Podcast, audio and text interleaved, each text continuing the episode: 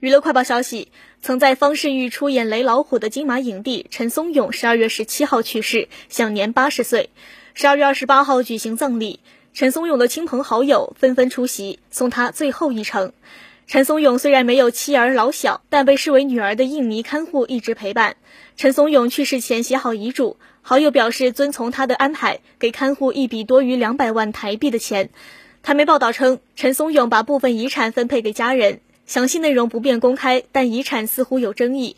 陈松勇的二弟表示会在下午找律师商讨。陈松勇去世前后一直是三弟忙里忙外，亲自负责护送遗体、操办丧礼。据说陈松勇最大的两笔财产是位于台湾的两套豪宅，价值逾千万人民币。